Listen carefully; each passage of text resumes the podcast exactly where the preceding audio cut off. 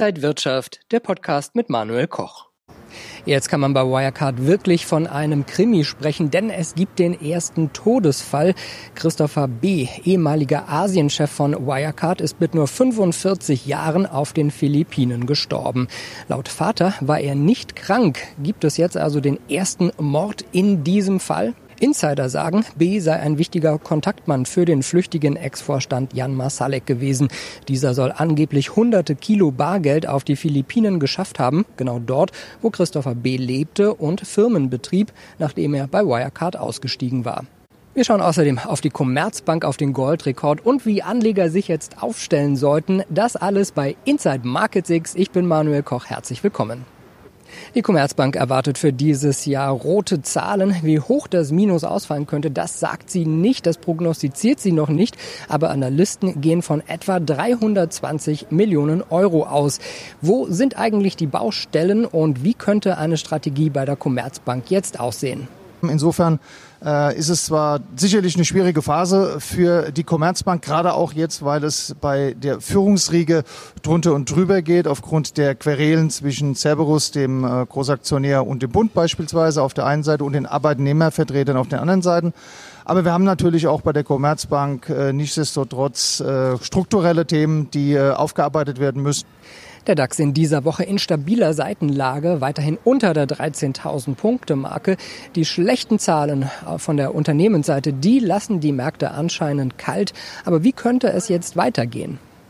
Naja, wenn man natürlich äh, seinen Sparplan hat und jeden Monat was dazu kauft, dann sollte man natürlich dabei bleiben. Wenn man investiert ist, sollte man auch dabei bleiben. Ich habe nichtsdestotrotz Sorge vor dem Herbst. Äh, da kommen im September und im Oktober durchaus nochmal kritische äh, Zeiten auf uns zu. Und deshalb bin ich ein bisschen skeptisch, ob man jetzt unbedingt zulegen muss. Was kann man durchaus dann, sage ich mal, eben im äh, vierten Quartal immer noch tun. Ende des vierten Quartals kann man immer noch mal dann äh, weiter dazu kaufen. Ich denke, aktuell sind wir schon relativ ausgebaut ausgepowert auf diesem Niveau. Erstmals in der Geschichte ist Gold über die magische Marke von 2000 US-Dollar pro Unze gegangen. Was ist der Grund und wie könnte es da weitergehen? Also als Überschrift könnte man sicherlich festhalten, dass äh, man vor einer Stagflation Angst hat, vor einer wirtschaftlichen Misere, die zusätzlich noch von einer Inflation getrieben wird. Die sehen wir derzeit noch nicht. Dennoch, die Angst ist da. Und da gibt es natürlich viele Einzel, kleinere Einzelthemen, die für Gold derzeit sprechen. Unter anderem ist es so, dass viele äh, börsennotierte Fonds, ETFs eben auch sehr, sehr stark in Gold investiert sind. Die haben eben aktuell aufgrund des Anlagenotstands grundsätzlich schon mal einen großen Mittelzufluss und das müssen sie investieren. Das müssen sie, wenn sie eben auf Gold spezialisiert sind, dann, dann eben auch in Gold legen, dieses Geld. Also es gibt ein systemisches Thema, aber grundsätzlich über allem steht natürlich die Angst vor einer Inflation. Webinare statt Seminare. Wenn ihr euer Tradingwissen vertiefen wollt, dann schaut doch auf die kostenlosen Webinare der Trading House Börsenakademie. Am 14. August gibt es Börse für Einsteiger und Investmentstrategien für verschiedene Anlegertypen mit Wolf Dreistein. Am 22. August Märkte im Check, spannende Trading-Ideen für die kommenden Tage und Wochen mit John Gossen. Und am 30. September erfolgreich traden mit Bluestar, dem Trendfolgesystem mit Ronny Bürger.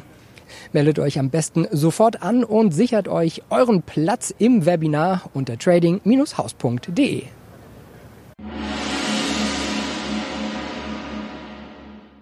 Und wir haben auch wieder zwei Top-Aktienempfehlungen für euch. Erstmal Amazon. Der Aufstieg in diesem Jahr ist ja fulminant. Das steht außer Frage. Seit den Märztiefs konnte sich der Wert mehr als verdoppeln. Seit Anfang Juni allerdings ist die dynamische Aufwärtsbewegung ins Stocken geraten. Aus technischer Sicht kann ein Kaufsignal allerdings erst mit einem nachhaltigen Kursanstieg über das Niveau von mindestens 3100 US-Dollar erfolgen. Als Ziele wären dann die Jahreshochs von 3.344 US-Dollar zu nennen. Eine überschießende Welle könnte sogar an 3.420 US-Dollar heranreichen. Der Immobilienkonzern Vonovia hat diese Woche Zahlen vorgelegt und Anleger mit seiner Quartalsbilanz regelrecht verzückt. Diese nahmen das positive Ergebnis als Anlass nachzukaufen und trieben die Aktie auf ein neues Rekordhoch.